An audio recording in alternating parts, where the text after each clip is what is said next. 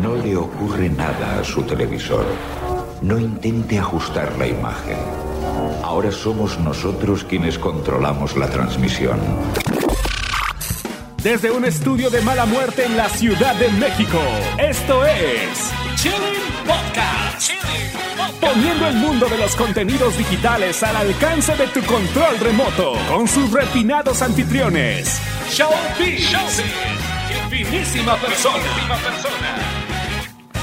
And now, it's chilling time.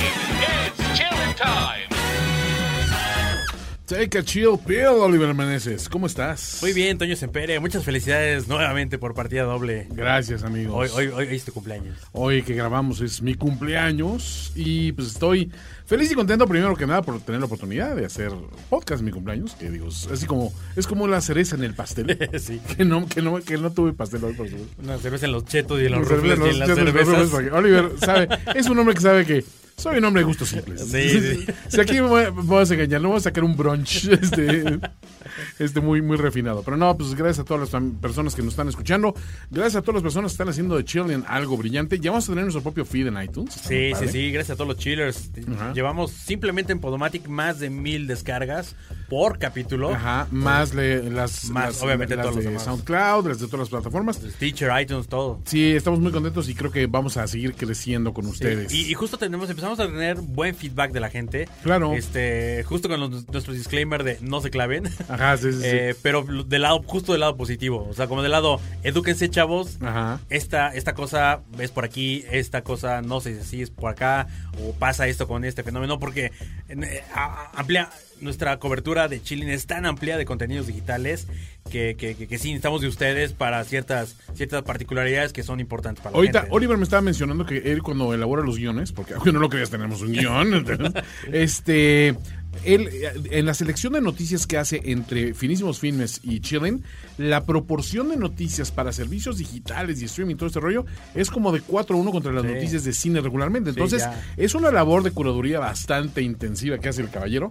Y pues por ahí si hay personas interesadas en, en ayudarnos con, con nuestra selección, están bienvenidos, ¿eh? Sí. Ah, Recuerden que esto es gratis. Es gratis y, o sea, su ayuda será gratis, pero pues esto también. Entonces, eh, es el círculo de la gratuidad. No, por- y saludos a, a Juan Hello, que seguramente nos escucha. Ah, claro, porque Ya- siempre- Ya, ya no es, ya no es el ex becario. El ya- ex becario. Ya tiene horizontes nuevos, pero, pero Ajá. sigue siendo este el tercer. El tercer El Beatle. tercer Beatle. o, sea, o sea, ya te moriste, cabrón. bueno, vamos a noticias. Newsflash. Oliver, la euforia de los flicks. Sí, es como el. ¿Cómo se llama? El sub. Las, sí, el, el, el prefijo. El, pre- eh, no. sí, sufijo, sufijo. su- sufijo y prefijo. Sí, sí, sí. Ahora este es el sufijo Flix. Sí, o sea, es, es lo que lo que pasaba de repente con. O sea, si bien en la condesa que todo es la o el y ería. Sí. La heladería, la enchiladería, la chilaquilería, la cecinería. La este, chiclería, la, la chiclería. molería. La... Exacto. Y después lo, lo empieza a, a torcer con de barrio, ¿no? Sí. ¿no? Para- para hacer, ¿no? La panadería, de barrio. Sí, sí, sí, ¿no? sí. Bueno, así eh, están, están sus- su- surgiendo los, este, los flicks y se está reforzando IndieFlix, que es el Netflix de las películas independientes. Sí, ahora todo el mundo se va a, poner como este, este justo eh, cruzándonos con tu Shark Talk. Ajá. Hace, hace un par de, de- de meses estaba leyendo, no sé si en Inc. o en, o, o en, o en Entrepreneur, una de estas, que ya estaban muchos la gente que, que, que lidera estos paneles hartos del modelo de negocios. Es Uber, pero con... ¿no? Sí, exacto. O La es- uberización se llama. Sí, entonces eh, justo ahora está pasando esto. Es, es como Netflix, pero para... Sí, y en este caso es para independientes. Ahí se durmieron, yo creo que los del IFC y el Sundance Channel, ¿no? Se hubieran aliado y hubieran hecho un monstruo de películas independientes. Ellos tienen sus propios, eh, sus Servicios, propios ¿no? portales. Este, eh, es- vamos a hacer un recap con, con mucha información. Yo creo que para de, de este al otro, donde vamos a ver todos los portales posibles donde puedes ver cine. Eh, y en eso están, es- esos canales tienen sus propias Sondas, Sondas TV, este, AFC, muchos Su- ya tienen su- su- distribución su propia independiente. Exacto, o, o cómo están a través de otros, de otros agregadores. Pero en este caso, Indiflix, eh, el catálogo está disponible en más de 85 países alrededor del mundo y lo puedes ver a través de Fire TV, Rocky, eh, Roku. Roku, eh, Xbox. Xbox y cualquier dispositivo móvil, obviamente a través de su, de su indieflix.com. Y la suscripción va desde los 4.99, 5 dólares al mes, o 39.99 por un año Sí. completo. Ahora este sí es oscuro, oscuro, oscuro. No, no es como. No es como el, el arte de Criterion, Ajá. que también tiene su plataforma, este, y, y otras que puedes ser considerada de arte, sino este es de arte y aparte oscuro. Claro. Y aparte con oscuridades del, del- de, de- de países y cortometrajes. O sea, sí es un dig very deep. Pues mira, hay eh, para muchas personas que son fans, sobre todo del cine independiente, creo que eso les va, les va a gustar. Es una solución porque imagino que no va a haber muchas restricciones como hay en, en otros servicios, ¿no? Sabemos que el Netflix de aquí es distinto del de España y es distinto del de Estados Unidos y es distinto de Inglaterra. En cine independiente, esa cuestión de derechos es mucho más fácil de manejar. Entonces imagino que será un catálogo atractivo, ¿no? Sí, sí. Ahí este, pues, le voy a avisar al amigo Charles Ryder, que seguro nos escucha, pero espero que esta sea su Navidad, porque él les anda cazando las La- películas la- raras sí, así, es- festivaleras esto es de- en todas esto es partes. de rareza, rareza, rareza. Está bien. Este, presentaron Theatrix. Sí, justo con. justo Hablando de los X, eh, es- plataforma argentina para teatro. sí, sí, sí. ¡Wow! O sea, pero, pero ¿cómo? O sea, tú lo ves, este, o sea, van, teatro- van y levantan eh, Teatro grabado. video multi- tal cual. Teatro grabado multicámara. Multicámara, ok. Sí, esto ya existe desde hace un par de años en Broadway. Ajá. Eh, Broadway HD. H- HD tiene varias. Y tú y los has visto cuando te paseas por un mix-up, Ajá. que créanlo o no, todavía existen. Sí, exacto. Eh, en la parte de Blu-rays, en la parte de DVDs. Ah, cierto. Eh, por ahí por donde está la parte de óperas. Ajá. Y está el Cirque du Soleil y hay teatro. Hay Ajá. teatro bien filmado. Pues puedes agarrar cámaras. Hamilton de repente y ah, No, pues, Hamilton no. no, O sea, realmente son propiedades ya más viejas. Ok, ya Estás hablando de, de, del- el- de la ópera, el Fernando de la ópera. Estás hablando de, de muchos clásicos. Cats. eh, Cats. Estás, estás hablando de, de- de muchas cosas ya que ya no, no están en cartelera. Ok. Eh, Spider-Man. No, curiosamente no está Spider-Man. El musical de Spider-Man no está. Sí, es una pena porque son de las cosas que sí vale la pena ver. Eh, Pues digo, si, si agarraron el video de alguno de los Spider-Man partiéndose la madre, ¿no? Porque En, en YouTube encuentras de repente muchas, muchas, muchas obras Ajá. grabadas en celular. sí, sí, sí. Y las puedes ver completas eh, con la calidad que te da un celular. el otro día alguien me dijo, estás Hamilton, ¿no? Entonces, unos ah, mejores que otras. Sí, no, está, cañón. Pero, pero Es- es buena idea, ¿no? Como sabe, al contrario de lo que pasa en, en propiedades de, de cine, que te caen luego, luego los copyright, eh, Watch Dogs y te la bajan. Eh, es muy curioso porque el- el- el- los ¿Teatreros? los teatreros la dejan. Dejan muchas de los de estos videos de YouTube que a veces están partidos como en ocho partes. Ajá. eh, los dejan porque saben que, que son cosas para el teatro regional, para las giras, para los mercados internacionales. Funciona muy bien tener estas cosas. Entonces, Teatrix, porque la industria de teatro es más grande, o sea, digamos más fuerte en Argentina, en Buenos Aires. eh, tiene plataforma para mucho de su teatro filmado Ujú. y mucho de Broadway HD. Ah, pues suena bien. Eh, pues los precios desde 10 dólares al mes o 50 dólares al semestre. Ahí sí lo veo un poquito caro, ¿verdad? Pero bueno, pues es teatro. Sí. Es teatro. Este, Sony Pictures Television presenta su nuevo equipo directivo de cuatro vicepresidentes después de la salida de Jamie Erlicht y Zach Van Amburg, que se fueron para ser nuevos jefes de programación para Apple. Se refuerzan las divisiones de drama, comedia, reality, repeticiones, programación actual, casting y talento, telemovies y miniseries y, por supuesto, TriStar Television. Está muy cabrón cómo se nota el- la fuerza de, de que está agarrando todo esto y la supervisión, cómo está la, la rapiña de, de executives Todos. de un lado a otro y el que Sí. tenga dos días más de experiencia para alguien le va a ser útil, en este caso Apple que está abriendo toda su, su- su parte de contenidos. Eh, Desde hace mucho están cachondeando. Ca- Cada, compra grande de Apple como que iba en ese sentido. Eh, cada alianza siempre va en ese sentido. Dicen que Apple tiene tanto dinero cash que podría comprar... Bolivia. Sí, sí, sí, claro, casi, casi. Podría comprar Warner Brothers Ajá. o inclusive podría comprar Disney entero. Sí, de si hecho- Se lo, si se lo, si lo propusiera. Se, se rumoró mucho tiempo incluso que compraban la Fórmula 1, o sea, propiedades así hipermillonarias con las que se podía hacer un avance tecnológico también muy padre. Se mencionó también, entonces dices, güey, pues sí, ahora sí que... Yo creo que ahorita los que tienen más dinero en Estados Unidos son Apple Sí. y los gobiernos de Colorado y California. O sea, los primeros que, que legalizaron la marihuana. Sí. Porque sí dicen que Colorado, eso ya no saben qué hacer con el dinero de la marihuana legal. Ojo, ojo, EPN, ojo. Pero bueno, este, vamos a ver qué pasa en el horizonte de Netflix. Netflix. Netflix. Netflix. La Netflix, Oliver. Sí, Angelina Jolie, ex señora de Pete, Ajá. Eh, se la está viendo un poco, poquito negras en el PR de su próxima película. Sí, por una declaración en Vanity Fair del proceso de casting de su próxima película llamada First They Killed My Father en Camboya. Este, y se dice que fue a orfanatos, escuelas rurales y hasta circos, abusando emocionalmente con un juego a los concursantes. Sí, ¿has leído No, notas de esos? Sí, que se no. ve ojetísimo. ¿Sí? Sí, obviamente que eh, ella es lo que, lo que es muy raro es que ella es embajadora de la Sí, de de la UNICEF para niños, justo para migrantes. Ajá. Tiene, creo que uno de sus hijos es camboyano, de hecho. Sí. Eh, es como que todo este este rollo casi angelical alrededor de ella. Sí. Y Pero- las notas que dice que ella, el parte de casting y el director que iban a estos lugares, sentaban a los niños, les, les ponían un billete encima eh, y veían cómo reaccionaban. Y después que los niños lo agarraban, se lo tenían que quitar de vuelta para explicarles. Entonces, todo ese rollo de emocional Híjole, eh, en, en unas zonas muy pobres. O sea, básicamente es lo que es Televisa aquí con pequeños gigantes. Nomás que Pero el problema, el, el- el- el problema de ahí era con los niños en directo. Aquí, aquí lidias con los papás. Y los papás generalmente eso son sí. una patada en los huevos. Sí. Pero allá li- lidiabas... O sea, niño, niño. Y hay unas, hay unas historias así, no, no las quiero repetir porque son muy tristes, pero, Ajá. pero de cómo reaccionaban, por qué reaccionaban con, con un 10 dólares enfrente los niños, Güey, porque ellos imaginaban ciertas cosas para sus familias. No, no, no. Qué Así hor- horrible, güey. horrible, horrible. Qué feo, güey. Ay, bueno, no, eh, la maquinaria de PR ya debe estar empezando. No, no, no, a ver. Se tergiversó las cosas, no fueron enteramente así. Lo. Después Angelina le dio a cada quien unos 10, 100 dólares y Sí, unos creo- zapatitos yo, nuevos. Yo creo que esta, esta movida de Netflix con esta peli, yo creo que le va a pasar un poco la de. La de.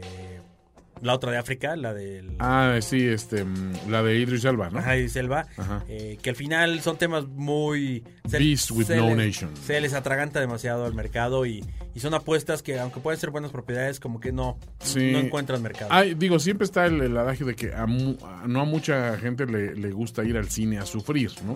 Y ese es un tema que yo tengo con muchas personas que... Mi mamá, por ejemplo, es de las personas que dice, yo no voy al cine a sufrir. ¿no? Mi mamá la llevas a ver La La Land y esto y sale feliz y contenta. Claro, Pero la llevas a ver un Schindler's List y, o sea, olvídate. no, no, no, obvio, no. no. Se va a deprimir 20 días y va a adoptar tres perros y que cuatro mucha gatos gente que más. no ¿no? tiene esta... No puede crear esta distancia emocional con Claro. lo que está viendo.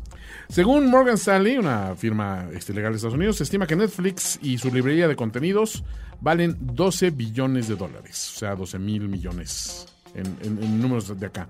Eh, los Netflix Originals por sí solos se valoran en 1.7 billones. Sí, creciendo, ese número va Propiedades creciendo. originales. Ese Bien. número va creciendo y, y sí, ya está, ya estás hablando de una librería importante. Ese punto 7 nada más es Club de Cuervos, para que se den una idea. ¿no? Pero bueno. Seguramente. Los estrenos de agosto de Netflix tenemos The Defenders. Ese ya le traigo está- todas las ganas del Sí, mundo. está- sí, sí se anticipa bien. Al menos le han, vendido bien, ¿no? Sí, Los trailers, sí. ¿no? Dejemos a, a un lado el tema de que Iron Fist, este, bueno, hasta Mario Flores lo critica y mira que él es, es bien Marvelit. Y no, no, no puede ser peor que Iron Fist. ¿no? Este, pues esperemos que no. Este, viene también Atypical con Jennifer Jason Lee. Sí, es de autismo, es una serie alrededor de, de un niño con autista. Ajá. Un auti- autista. Eh, Disjointed con Kathy Bates. Que es justo, eh, es una comedia alrededor de Kathy Bates, que es la dueña de un, eh, un joint, de, de joints. Sí, o sea, un, un club, de- Un- bueno, una- un- local de- dispensario de marihuana. Exacto.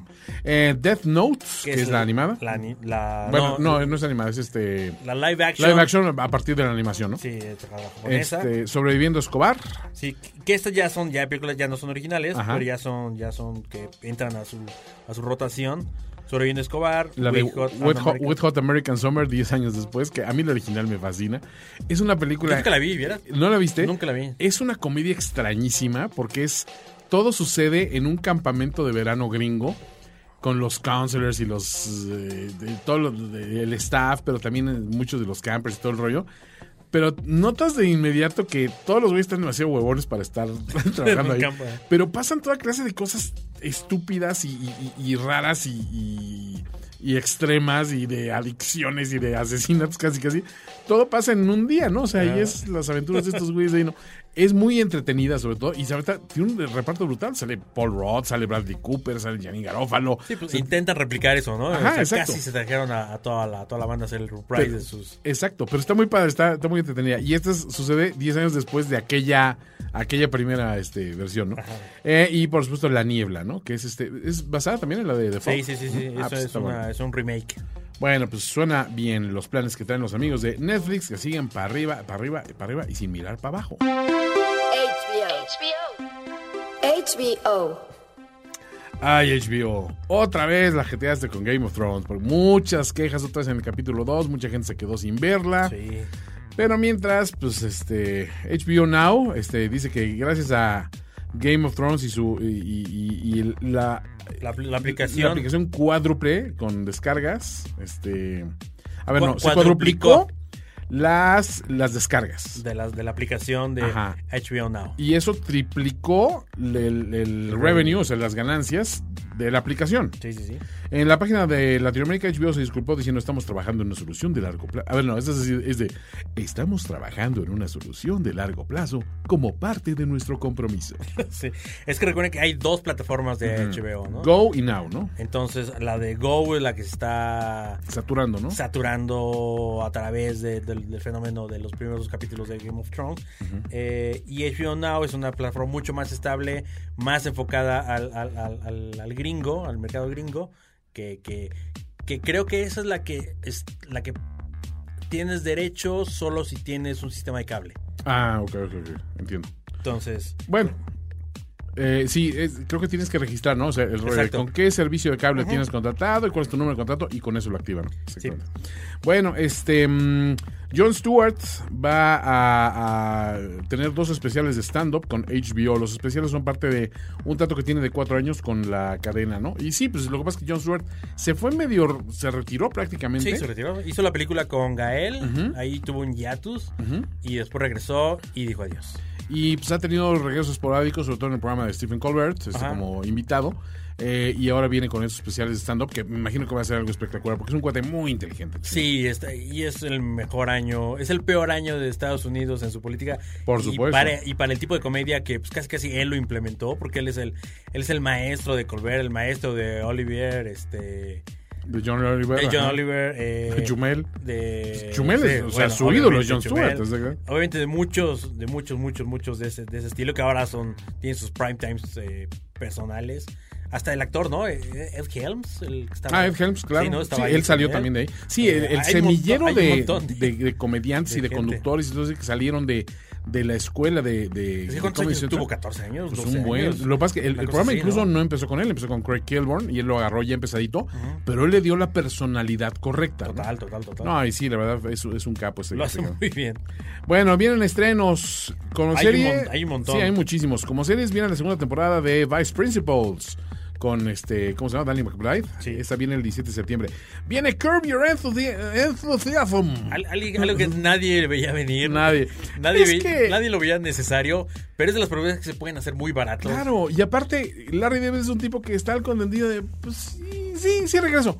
Me imagino que si se da el, el lujo de, de- de quiero regresar ahorita para hacer una estupidez, lo hace y nadie le dice nada porque siempre hace algo gracioso. Claro, claro, claro. Tienen mercado, pero sobre todo son propiedades muy baratas para hacer. Claro, sí, sí, sí, no, es, lo haces literal- literalmente en la casa de, de todos Sí, ellos. sí, ¿no? sí, sí. Esto va a ser el primero de octubre. Silicon Valley, la temporada 5 viene en 2018, ya confirmada. este, esto va causa mucha expectación porque no regresa TJ Miller, Sí, ¿no? que pues, fue realmente el, el personaje que destacó mucho en las primeras temporadas, Sí. El, el fársico más fársico de todos. Pues de ahí Entonces, agarró su carrera solista, ¿no? Obviamente. Este mm, Divorce con Sarah Jessica Parker viene en la temporada 2 en el Que 2018. es rarísimo porque se esperaba muchísimo de ella, obviamente. Traía, todavía Pues, traía el halo de, de Sex and the City, pero ¿no? sabes lo mala que es esta. Ni siquiera. ¿Divorce? eh, Nunca Divorce, sí. Ni siquiera eh, fans hardcore como, como la Plus One. Ajá. Que hardcore. Lo aguantó. Lo aguantó. Ni siquiera mira- no lo acabamos de ver. Ahí sale con, él- con ella este Thomas Hayden Church, ¿no? Sí, sí, sí, sí. Y yo soy muy fan de ese güey también. No, no, está. está Y no, no. o sea, no le. O sea, en, el- en papel. No le deseo mal. En papel funcionaba bien la idea, pero no, no, no está escrita muy aburrida. Eh, Room 104 de los hermanos Duplas. Esa se estrena hoy. Sí, sí, sí. Justo ayer o antier fue eh, la alfombra roja y Ajá. había notas en todos los En todos lados. De películas viene la película de Fahrenheit 451 con Michael B. Jordan, Michael Shannon, Laura Harrier y Sophie Butella. Que eso sí, espero que le, le van a echar todos Basado los en la kilos, novela, ¿no? ¿no? Todos los kilos, porque sí, esa- esas novelas distópicas de mucho abolengo. Increíbles. My Dinner with Hervé. Esa, eh, esa suena increíble. Ahí va. Es, es Peter Dinklage de Game of Thrones Ajá. como Hervé Vilches, el enano tatú de la. Isla de la Fantasía. Y Andy García como Ricardo Montalbán. Esto va a estar increíble, Sí, Oliver. Es biopic, es de la época. Dicen que Hervé era un personajazo, era un atascado de lo peor y que era muy, muy, muy mamón. O sea, sí tenía Eh, broncas así acá. Sí, sí, sí, sí, sí. que, O sea, que todos los clichés de, de un resentido social, más, abuelo Oliver. De un resentido social con dinero, era personificado en, en- en este tatú. ¿no? Enano, enano, pero te parto tu madre. ca- Ahora está muy chistoso ver a Peter Dinklage porque, Sí, güey. porque Porque aparte, Tatú era como asiático. Sí. Entonces imagino que tenía que ser algo de trabajo de, de- de acá, de, de- de adecuación. Y por ahí tenía yo un libro de los discos más raros del mundo. Y eh, eh, él grabó un disco también. cantando. Sí, o cantando. Cantando esos de esos discos culeros así de por qué todo el mundo no podemos ser amigos y querernos. Entonces, o sea, de esas cosas que dices, en algún momento de cocaína, Sí, que te pegó a ti más duro porque eres enano, este, dijiste, esto es una gran idea para mejorar mi imagen pública. ¿no? Claro. No, Sí, tenía, tenía una muy mala imagen.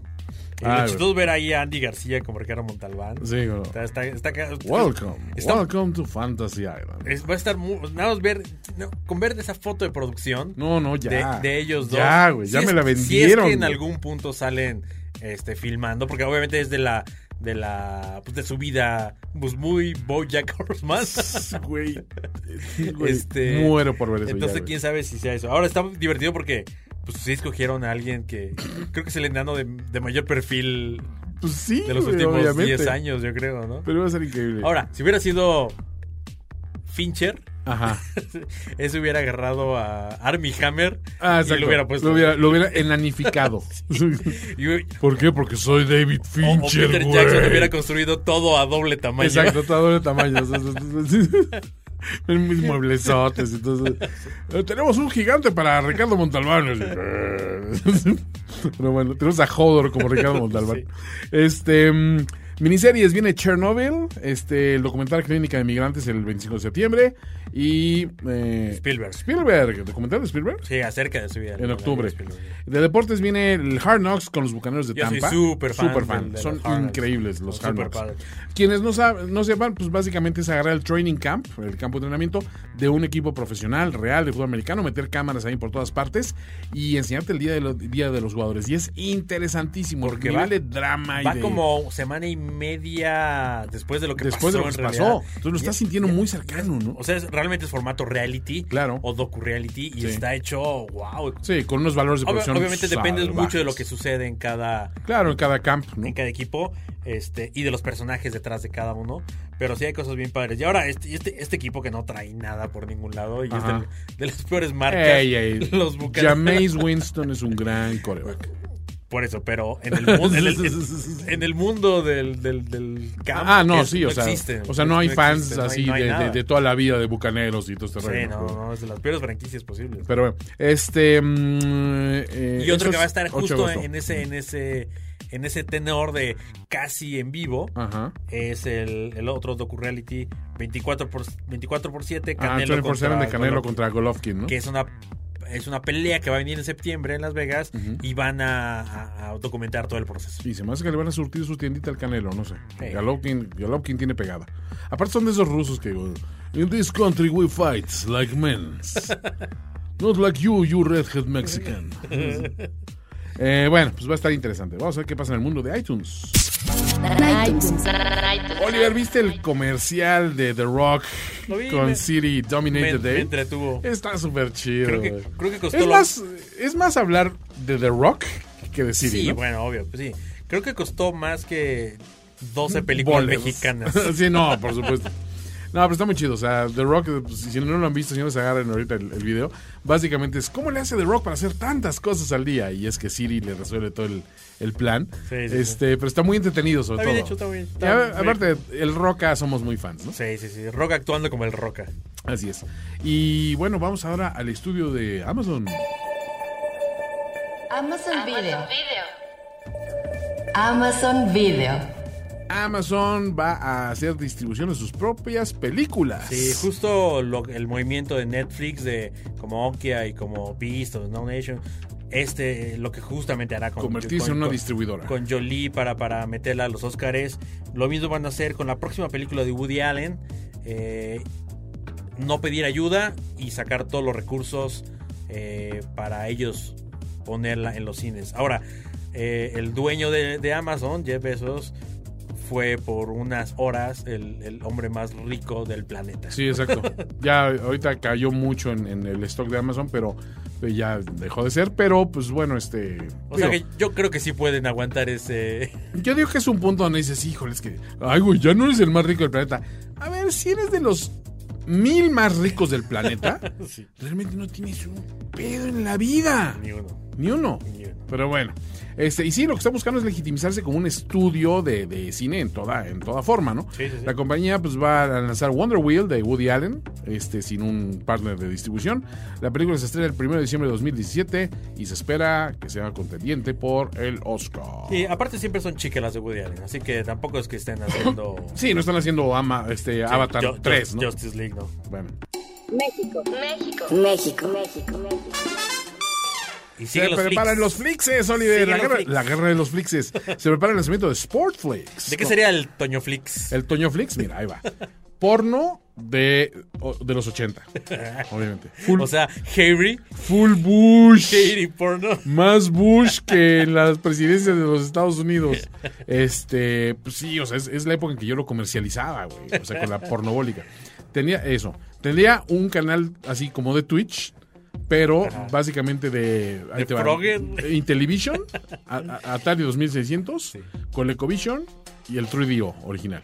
Ok. O sea, muy, muy de nicho. Sí, de hecho, sí. sí, Obviamente. sí, sí. Tendría eventos Old, deportivos. old school total. Por supuesto, o sea, el NFL. O sea, todo nuestro presupuesto se nos tenía en, pa- en pagar el paquete Los, de- de los NFL. derechos ¿no? de NFL. Pero más bien, yo compraríamos un Sunday Ticket y pondríamos muchas cámaras y pues ahí tenemos todo Sí. este rollo, ¿no? Para el Toñotflix. Este, películas de guerra, por supuesto, Ajá. todas ellas. Eh, y yo que una que otra comedia picaresca mexicana. Sobre todo por fines Esa- de esas son más baratas. Claro, son más baratas. Sí, aparte luego tienes que, no sé, o sea, andarlas cazando ahí en, ¿cómo se llama? En Cine Alameda. Y todo Sí, no, que sabes que que es justo lo que estoy preparando para pantalla. Ah, pantalla. Para, para la gente de, de Los Ángeles. Ajá. Eh, estoy rehaciendo la imagen de muchas de esas películas. ¡Oh! No sabes qué divertido. Es que, aparte, muchos de esos pósters eran dibujados, Sí, ¿no? sí, sí, sí, obviamente no hay assets.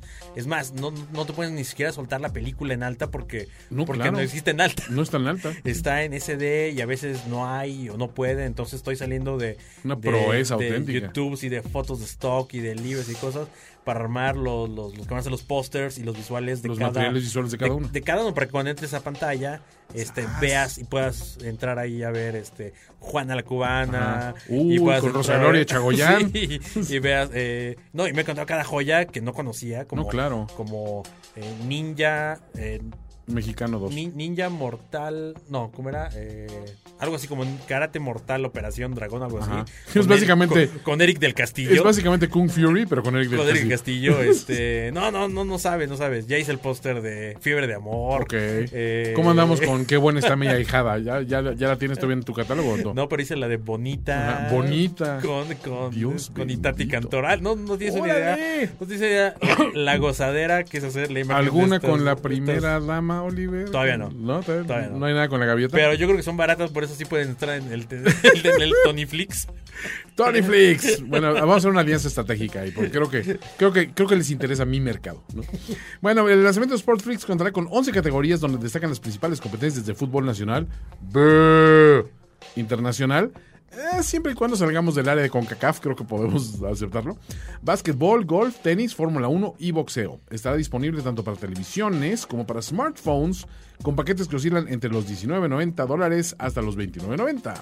Unió fuerzas con Televisa, TV Azteca, E ESPN, Fox Sports para tener derechos de retransmisión de señales. Ahora, 30 dólares son mensuales, se me hace un poco caro. ¿no? es un poco caro, sí. Sí, ¿no? Porque Sí. sobre todo porque va a ser una, o sea, como te lo plantean, va a ser una repetidora de, a menos que se claven en cosas que no, no están, no tienen muchos derechos como, como el americano nacional Ajá. o como los esports que, que empiecen a surgir, Sí. mexicanos, eh, eh, o no sé, el tocho bandera este de bikini de las chicas, que por ahí hay unas ligas, o algo de- del atletismo, cosas así que, que sabes que existen, o, o la Liga Maya, de Claro. chavitos, cosas que pueden tener propiedades. Lo demás es un refrito de lo que vas a encontrar, que quizás puedas ver en televisadeportes.com o Fox, este, en la aplicación de Fox o algo así, ¿no? Sí, no, definitivamente, pues, no sé, o sea, me imagino que están buscando unificar ciertas cosas, pero, pues también ESPN ahora se está empezando a mover más así esa clase de contenidos on demand, entonces, para despegarse un poquito del cable, entonces, eh, no sé. Y mientras tanto Slim quitándose los derechos a todos de A todo. todos, sí, porque pues es que es la movida, somos un país telenovelero y futbolero, Sí, así sí, que no, hay que buscarle. Bueno, en el Universal dice que, la nota dice que Easy aturde a sus televidentes. El audio es el doble de decibeles del resto de la programación, señalan en redes. La empresa respondió que analiza el caso para resolverlo. Eso sí es horrible. Está, está. Horrible. O sea, mi mamá siempre tiene la, su tele encendida, ya sabes, en la cocina. Ajá. Y este, y de repente cuando entran así los a unos niveles Sí, no, está. espantosos está- de tronar bocina, güey. Está complicado y está muy tonto, ¿no? Porque, Claro. porque yo Debe que- ser el efecto completamente adverso. Totalmente, porque la gente los mutea, le Sí. cambia el canal, o sea, con, con la desesperación de cállate, Sí, pum, le cambias. te- le cambia, le, le das cualquier cosa.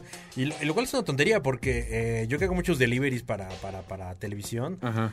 eh, por ejemplo, el comercial que tú locucionaste, eh, Claro, vive por mí. Solo en cines. Exacto, ese.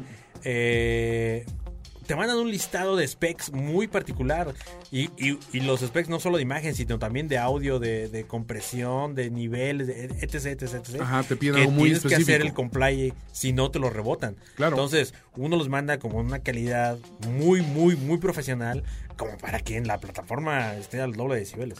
Sí, llama mucho la atención eso, pero pues digo, alguien tiene que poner remedio porque sí es francamente molesto. Eso no hay. Bueno, vamos a las noticias en materia de streaming. Streaming services. Streaming services. Streaming. Bueno, va, Este, ma- va a, a surgir Facebook TV. Facebook TV. Me suena como Mad TV este nombre, así de Facebook TV.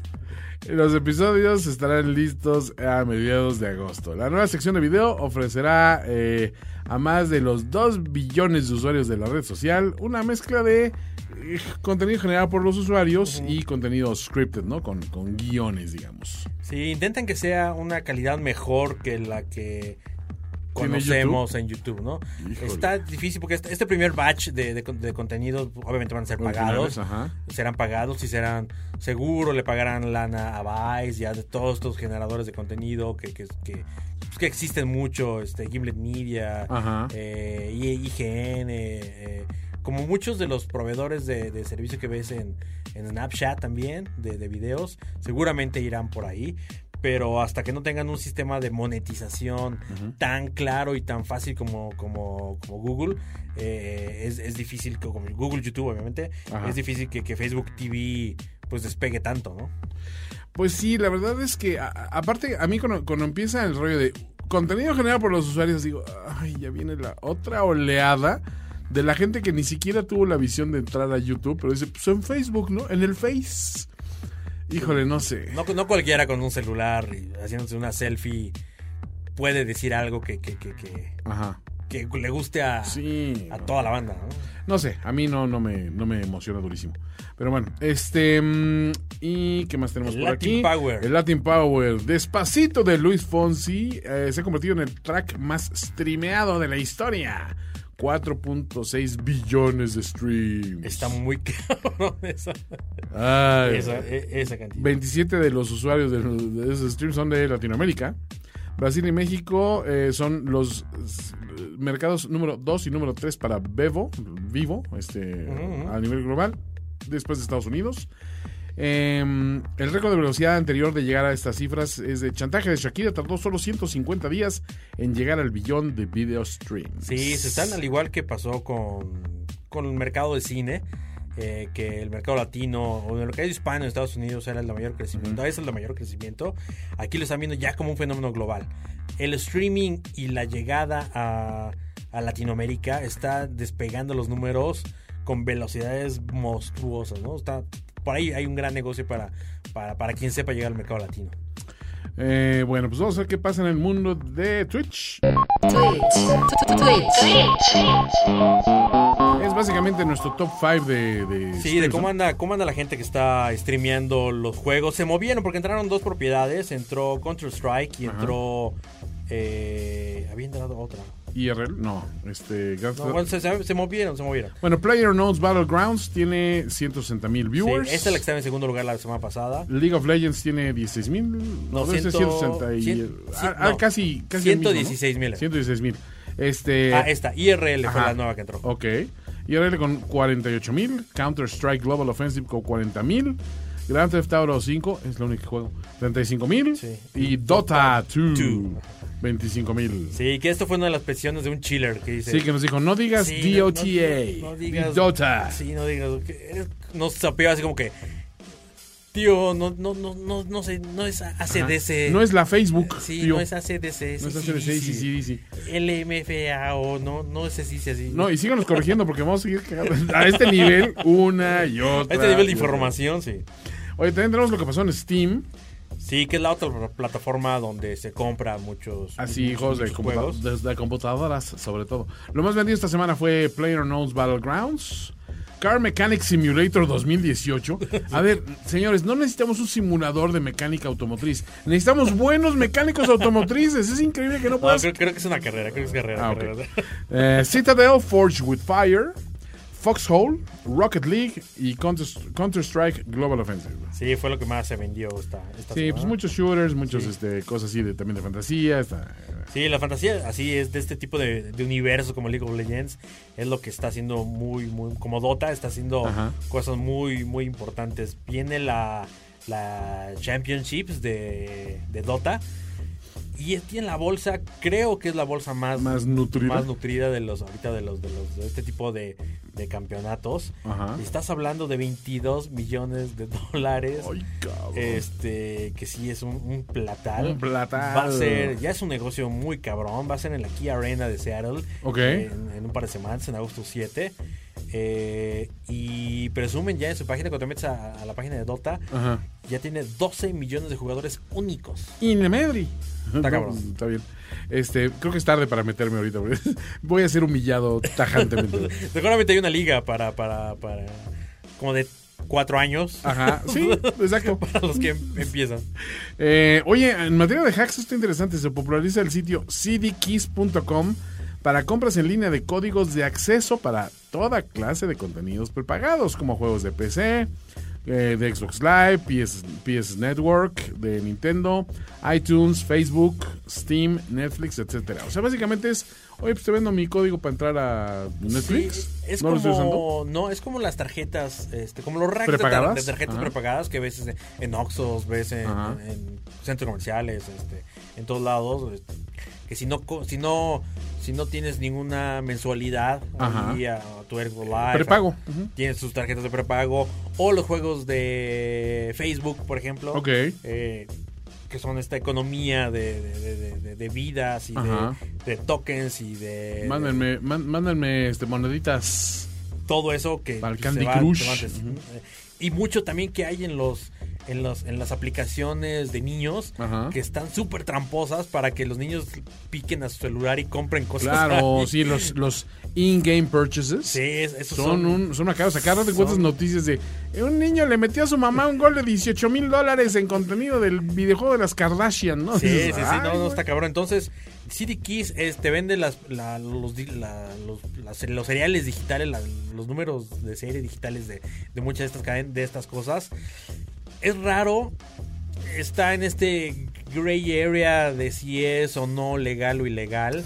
Y también no sabes si, si la si son tarjetas robadas y aquí están las, las, las series arriba, si son nuevas, si son viejas, si son vigentes, porque también los, de- o sea, un iTunes, eh, lo- los logaritmos van, van, van cambiando, entonces si tienes una tarjeta de hace tres años, eh, seguramente no va a servir ese key porque ya cambiaron algo en el sistema, entonces, y, y, y venden, hay hay códigos que son más baratos. Ajá. Por ejemplo, si compras una tarjeta de, por decir, de Netflix de 20 dólares, eh, te la venden en 18 dólares. Ok. Eh, pero de repente hay otras de Xbox Live que son premium y que valen 100 dólares y te la venden en 120 dólares. Ok. Entonces, no sabes qué, qué es legal, qué no es legal y qué va a servir y qué no va a servir. Ay, señores, pues no, no se arriesguen mucho. No, si quieren, después les digo dónde comprar las tarjetas gringas legítimas. Pero, este, vamos con. A ver cómo ha cambiado la tecnología, Oliver, poco a poco. Tech Review. Review. Tech Review. Pues resulta que en el transcurso de la próxima década, 31 millones de hogares van a convertirse en cord cutters. Van a cancelar sus servicios de televisión tradicionales. Y solo 17 millones van a ir por las opciones de en, lin- en línea, las opciones en vivo en línea, ¿no? Sí, sí, sí. es Según como- Barclays. Es como dice Barclays. sí. El futuro parece estar en los skinny bundles como Sling TV, donde te enfocas en 15 de 200 canales usualmente disponibles, ¿no? Que sí es básicamente hacer una preselección, ¿no? Decir, mira, no quiero tu paquete completo así monstruoso, pero estos básicos me los llevo, ¿no? Sí, ¿qué es lo que está pasando? Finalmente, el, o sea, siempre la ese benchmark de los 500 canales, ¿no? Como, como, como era en el 2000, eh, se llegó y hasta se superó con, con- con el stream, pero la realidad del, del- del usuario eh, se reduce a, a unas cuantas horas. ¿no? De ver la televisión. Claro, diario. no puedes aspirar mucho más. Son como cuatro horas diarias el promedio. Este, también cambia de país a país. Y, y eso te da, ah, te da una selección de cinco o seis canales a lo mucho. Eh, quizás un par ahí de reserva para cosas especiales. Entonces la gente quiere empezar a. En este rollo de a la carta, ¿no? De armar tus, tus cuatro o cinco canales eh, eh, eh, de cabecera y tus dos, tres liberos y ya con eso tienes tu skinny bundle, ¿no? Y así te vas a ir, porque ahora cada vez es más fácil sumar este tipo de servicios y no meterte a- a surfear 500 canales que nunca ves. Sí, no te metes en esa clase de broncas, ¿no? Pero bueno, pues suena, su- suena plausible lo que, lo que viene en el futuro para, para estos servicios en línea. ¿Y tú eres cord cutter o todavía estás No, en no, esas? no, no, no, no, no, no, la verdad, no. Eh, porque Es raro nivel familias, ¿no? Porque pues cuando tienes niñitos, todo como que dices, dependes mucho de eso, ¿o no? no depende porque eh, Sofía ve mucho iPad Ajá. eh, con contenidos así que de Sí. CBeebies tiene una aplicación sí, bien sí. padre. Este, y, y vemos Netflix en el iPad Ah, de muchos contenidos. Pero no has contado, bueno, también por la industria en la que trabajas. Sí, o sea, más bien yo, yo tengo que tener todas este, Sí. porque tengo que analizar y, O eso es lo que le digo a mi y- esposa. y- y preparo, no, pues preparo archivos para esas, para esas plataformas. Eh, claro. Bueno, sí, Entonces, tienes toda la razón. tengo que tenerlo todavía. Oliver, tenemos una lista interesante porque la tercera temporada de Rick and Morty empieza este domingo. ¿La ves? Sí, Es soy, soy, soy, soy fan, he visto todo, todo es buenísimo. Y de aquí tenemos la historia de los, eh, de los cartoons animados para adultos. Sí, justo vi el primero y no me gustó. Ajá. O sea, el, No, no, digamos no. el piloto. Pero de ahí Eh, empieza... Vi el pum, segundo pum, y como que dije, ah, está muy bizarro, Sí. está como que X. Y Ya para des- finales de la primera temporada ya Ju- estás... Justo me dijo un amigo en una, en un, estábamos en un, en un evento social y me Ajá. dijo, ya le entraste a Rick and Morty porque sabe Sí. que con- consumo y escribo Obvio. ficción. Sí. Y le digo, le conté, no. Me dice, ¿sabes qué? Velo a partir del sexto, séptimo eh, capítulo. Ajá. Es donde amarró todo. Donde y desde ahí no te la acabas. Y, y justo llegué, puso sexto canal, sexto Ajá. capítulo. Y wow, y de ahí no pude Con parar. eso, pues, y vi todo lo que hiciste de Rick De jalón. Ah, pues es gran, gran, gran serie. A mí me la recomendó el queridísimo Rodo Calderón y pues, sí, le agradezco esa, esa recomendación. Pues empezamos con Forbidden Animation de Disney, donde varios animales husmeaban bajo las faldas femeninas. Sí, les encanta. Ay, por ahí de repente sale cada tanto en, en internet como estos... eh, Rarezas, ¿no? Sí, como estos huevos... Eh, ¿Cómo le llaman? Easter, egg- ajá, Easter eggs. Ajá. Donde, donde los personajes... Salen de su... No, no, y hacen cosas que no debieran hacer. Sí, exacto. Que, que son animados, aunque sean en Pinocho, aunque sea... Ajá, claro. Aunque sean... eh, No, yo sí te empinocho. seri- Series Ah, este, no. y caricaturas mainstream totalmente. Ok. Siempre había algún, algún animador Un momento que, así que decía, que hacía colaba ahí algo, que- curiosón, ¿no? Y obviamente también en, en todo lo que era la televisión animada, ¿no? Claro. Bueno, también eso fue en los 20, pero Betty Boop en los años 30 y 50 pues también estaba enfocado porque pues, era una chica como una chorus girl, ¿no? Era, creo que era súper sexualizada y, y depende. eh, Betty Boop también tenía su contraparte gráfica nada más de, de strip anime, de strip. Eh, y también hay, hay veces donde lo usaban mucho más sexual. Ajá. Este, a, a nada más una simple niñita bonita de eh, era evidentemente que, que no, no era no era un cartoon para niñas No, no, sea, no. estaba Está enfocado estaba más bien en el adulto. ¿no? para, para un adulto sí, porque le sacan con liguero y con, con elementos que dices, pues esto no, no tiene mucho que ver. Incluso, o sea, el niño no tiene la referencia Claro, de que sí. esto. Ella ligaba soldados. ¿no? Exacto, andaba tras soldados y esa gente, ¿no?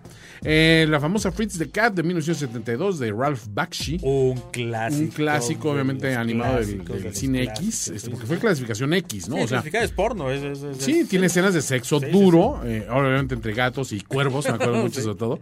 Los cuervos eran los negros, ¿no? Ajá, sí. Y los, este, los policías eran cerdos, ¿no? Me parece. Sí. Y los- el, el gato era el protagonista, Fritz the Cat, ¿no? Sí, sí, sí. Este, Es un clásico, es un clásico. Bus- búsquenla, es, es muy fácil encontrarla. eh, los Picapiedra en los 60 y esto porque pasaban en prime time, no, no pasaba en la barra infantil. Para- a- los Picapiedra pasaban en la noche A las porque era un ocho- ah, creo que a las 8 de la noche creo que salía. Y era muy chistoso porque si encuentran por ahí, eh, empezó en blanco y negro Claro. y había comerciales de Winston. Ah, sí, de donde- cigarros. Donde, Donde Pedro y Pablo. donde ellos... eh, Vamos a echarnos unos tabiques, mano. eso, o sea, eran... Y las, y las situaciones eh, que, pues, que conocemos son de, de, de, pues, de familia. Claro. familia. No eran... No era, no era algo tan asequible así a... infantiloide más, y más del, del- de, de cómo eran los niños de los 60 así. Sí. este, Era más naif. reflejo de la sociedad en general, porque veías pues la chamba y la logia de los búfalos mojados, que era donde iban los señores a Sí, beber sí, sí. y a echar tragos.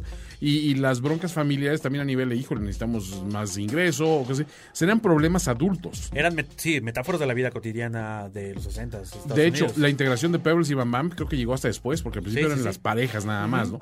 Este, por supuesto, Los Simpson en 1989. que fue un rephrase de eso. Parte ¿no? aguas, Sí, sí, exactamente. ¿no? Porque muchos decían, es eso, o sea, es, es la fórmula pica piedra de la familia nuclear, pero aquí literalmente es una familia nuclear, este, porque Homero trabaja en la planta, pero era 100% disfuncional. Era el, el anti, anti Bill Cosby, ¿no?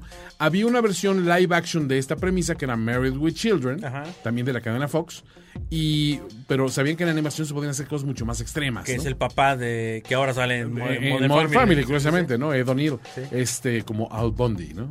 Este, pero sí, la, la cuestión de los Simpsons es que también mucho de lo que revolucionó fue eso, ¿no? En, en aquel tiempo creo que decían que Fox estaba permi- pervirtiendo a la sociedad norteamericana con esas series, ¿no? Sí, Ahorita y lo ahora- ves y dices, es- sí. Y, y- ahora, ustedes no. Ustedes no lo recordarán. Ustedes y- no se acuerdan, Muchos Oliver. no lo habrán vivido. platícame. Cuéntanos más, abuelo Oliver. Cuéntanos más, abuelo Toño. ¿De Fox, qué? Fox era un advenedizo. Fox no era una cadena. No, era, Entonces- era la cuarta cadena y hacían muchos chistes de que pues, solo, solo que le pongas una lata a tu antena se ve. y- Entonces Fox se valió de, de muchísimas decisiones este, Arriesgadas y una de ellas eh, fue traer esta propiedad de, de Matt Groening y, y era, era muy divertido porque empezó siendo el foco como estaba planeado, obviamente era Bart Simpson Claro. y en nada se convirtió Homero en el, en el héroe total de la, Por supuesto. de Sí, la- de se la serie. robó la serie. Y el resto es historia, ¿no? Ahí ya, obviamente, el, el tono de humor y, y- y- y el risqué cambió muchísimo porque también la sociedad entera y fue una propiedad que, que nació siendo una propiedad global, ¿no? Aquí Claro. También, así como Fox le funcionó, eh, los Simpsons le funcionó a Fox, TV Azteca se, se vivió de, De los de, de los Simpson. Simpson y de, esa, de esas dos, tres propiedades muy, muy, muy buenas que compró como la, la, la Nani. Sí, al y príncipe como- del rap. Ajá, como el príncipe del rap, como, como muchas de estas, sí, pero Simpsons era prime time, prime time. Obligatorio. Sí, sí, sí. Eh, Beavis and Butthead también, que fue otra revolución también dentro de la cadena MTV y que ellos empezaron a explorar mucha animación a partir de esto. Esto fue en 1993. Coincidió mucho pues el, el impacto de la cultura grunge, Sí. la sátira de los adolescentes inútiles de esa Middle America que decías, pues, los nihilistas, ¿no? Exacto, ¿no? Y que no, no aportaban nada. Eh, South Park Pero en aquí estamos. 1997. Sí, aquí somos, estamos. somos- Miren, somos los que más trabajamos. gracias huevones. a nosotros, ¿eh? Nosotros los ex- Generation Xers. Sí. Este, South Park en 1997. Clásico, soy fan, sigo siendo fan. También, también. La sigo viendo, sigue siendo relevante, es lo más siendo, curioso. sigue siendo relevante. porque sigue- ellos empezaron de nada más decir, "Mm, vamos a hablar de cosas extremas y absurdas, de la manera de anim- animación más burda, y ahora Y analizas y más sencilla. y más sencilla y ahora tienen una maquinaria de ensamblaje que es admirable. Si pueden ver el documental de cómo hacen South Park, es increíble porque tiene una oportunidad aparte Con la brutal. rapidez de hacerlo. Exacto, la inmediatez es salvaje. Y aparte, ahora se han trepado mucho el rollo de actualidad. Sí. Te hacen la sátira muy agresiva, pero todo lo que está pasando en el momento es muy Y interesante. muy al día, no, y, y son los que empezaron, porque, porque los Simpsons de repente empezaron a jugar con los cameos, ya era divertido. Vivis a voz que también hablaban de, de, de- de los videos que venían, de los que Sí, salían. pero no era Pero más... ya a partir de South Park empezó esta metaficción Claro. de hablar de la cultura pop y de hacer crossovers con la con cultura todo, pop ¿no? y hablar así de como hablamos todos de, todos los temas. Claro. Eh, King of the Hill también sale en el mismo año, 1997, Sí, que es del creador de Beavis and Butthead. Con mucha menos Mike eh, con mucha menos eh, hype y menos Sí, muy discreta, pero muy efectiva, porque tenía como que... Los chistes eran mucho más sutiles. Sí, claro. Y era la familia típica, pues, del quiero y no puedo de los gringos, o sea, pero muy sencillo. El tipo, Hank vendía propano, ¿no? O sea, unassuming. ¿no? Exacto, o sea, como que era, era muy, muy humana la serie. Sí, sí, sí, sí, sí. Este, Futurama en 1999, soy fan, fan, fan, fan. Sí, que obviamente Futurama. todo el mundo esperábamos que fuera Los al Simpsons nivel de los Simpsons, Ajá. Futurista, como, como los Simpsons eran los Flintstones, Sí. Futurama fuera los Jetsons. Exacto. O sea, era como ese, bajo esa premisa, pero tampoco no- nunca llegó. Sin embargo, aguantaron tanto a los personajes arriba, en el aire. Sí, y por múltiples medios, Por porque múltiples se medios. iban y regresaban y se iban y regresaban. que, que, que, pues dices, ahí están. sí, Pero aparte, hay otra cosa, es eh, está escrita con una pericia brutal y algunos de los episodios más desgarradores que yo he visto en animación se los debes a Futurama. Sí, sí, o sea, realmente le, le apostaron por los feels y lo hicieron muy bien. Sí, justo un Rick and Morty es, es, es, es lo heredero, es heredero de las sentimental glorias de total de, Futurama. de Futurama. Eh, Family Guy de 1999, que en un principio fue tremendamente criticado por Sí. decir, pues, es, es un pastiche de Homero Simpson Sí, sí, sí. y un poco de South Park y este con, con chistes tontos, pero se ha ido legitimizando poco a poco. Yo no soy fan, sinceramente, y mira que lo intenté. O sea, un día me agarré un maratón y agarré, tenía yo grabados este, en el Tivo y llegué a ver como como 50 capítulos. Órale. O sea, para que veas el nivel de. Porque todos me decían, no, es que a partir de tempo- temporada y otros, no, un poquito más acá. Como yo no sabía qué rollo, pues grababa todos y veía todos religiosamente. Sí, sí, sí. Y literalmente creo que me reí tres veces escandalosamente en ese lapso. Ajá. Dije, tú, o sea, es demasiado espacial las risas para mí. Yo sí soy, yo sí soy muy fan más, ¿no? de tanto de Family Guy como American Dad. Ajá. Eh, me gusta, enti- o sea, se entiende que los dos son el copy paste del, del- del del- mismo, de ¿no? lo mismo. Este, y después fue la de Cleveland, ¿no? Que Sí, The Cleveland Show. Salió Cleveland Show, sale, sale de ahí. Ahora, lo que sí me asombra es, la verdad nunca hubiera esperado que fueran del 99. No, sí. O sea, ya son pruebas que tienen Ya 20 fueron. años. O sea, Sí, sí, sí, está más, está, está, los, son, longevas. Sí, ¿no? porque a partir del éxito de Familia, porque Familia me parece que había salido y regresó. Sí. Este, y a partir de ahí como que este, obviamente Seth MacFarlane logró colocar otras propiedades. Ahí salió American Dad, después salió Ren and Stimpy también y Daria en los noventas. También, yo, bueno, Ren and Stimpy hit or miss, o sea, pero me gustaba, tenía cosas interesantes. Sí, obvio, o sea, aquí era más bien a jugar con la locura, ¿no? Claro. La- que le, le- le venía muy bien a los pubertines noventeros, ¿no? Claro, y Daria Eh, era muy simpática. Y Daria, ¿verdad? Daria yo creo que es muy bien y, y es igual el antecesor. retrataba un momento. No, y es el, obviamente, igual estos ex Jenners, eh, este, o, o, o Ye- Jenners, ¿no? Pues.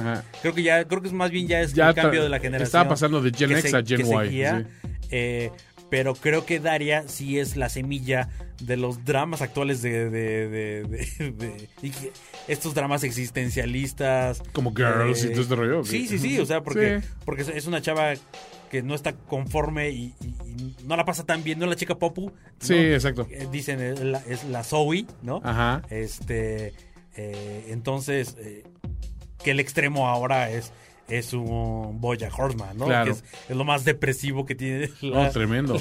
la, la televisión animada. Bueno, Adult Swim se creó en 2001, fíjate, también ya fue con Aqua Teen Hunger Force, que es un viaje, y Robot Chicken, que soy muy fan, ¿no? Ese- Robot Chicken consistentemente fan, me fan. hace reír con algún idiotez. Todavía sigue siendo muy fan. Soy extremadamente fa- fan de, de mucho de lo que vino después. Por ejemplo, Archer, soy fan To- acérrimo. Todo esto ya es lo, lo, lo último. Archer tiene cinco temporadas. Sí, o, o seis, ya creo. o sea, sí. yo la consumo religiosamente y son, eh, eso me fascina. Bojack Horseman, igual, una joya de Una- las series una- animadas. Una joya, una joya. Una Bob's joya. Burgers, no le he entrado tanto, pero lo poco que he visto me ha gustado. Este, F for Family no lo he visto. Rick and Morty, muy fan.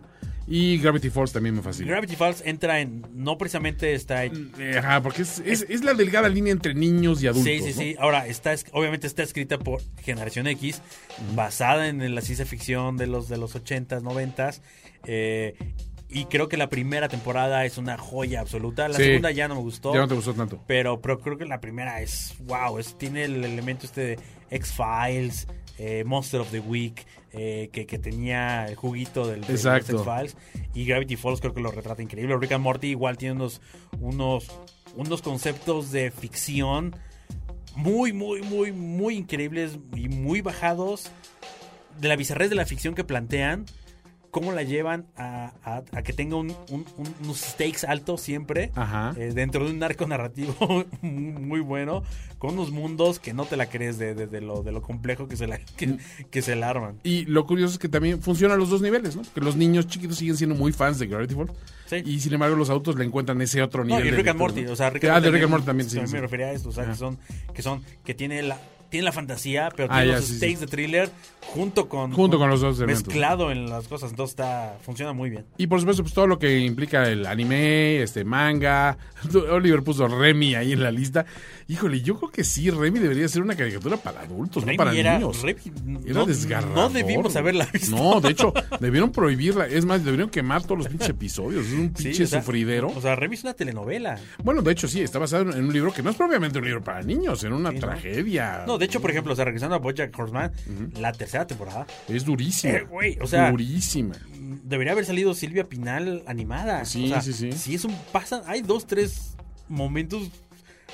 Te de- parte la madre. de- no, pero ya Y- plan, no que no que te parta la madre, no, no que te identifiques con no, pero pero que ya que te planteen esa realidad, Sí. si es de drama duro. Claro, drama y sobre duro. todo porque dices, híjole, o sea, una persona depresiva, crees que es una persona, es un caballo. Este, todo lo que se está llevando entre las patas está muy, muy cabrón, ¿no? Sí. Y, y- y dices, hace cosas que le tienes que condenar, pero tienes que entender que está deprimido y dices, ¿cómo, cómo esta serie me está planteando Sí. morales tan culeros, no? Sí, yo no sé si aguante ya ese. Creo que ya tocó fondo de, de- de Darkness. Ajá, tiene que tener un poquito de esperanza para la siguiente. Me ¿no? gusta, me gusta más el tono de la primera, de la primera temporada, que es más entourage. Ajá. Este, y, y- y creo que es más divertida en este ¿Te gusta igual. más lo uplifting? Sí, sí, sí, sí. eh, Jugando con este meta realidad de, de- de- de Hollywood.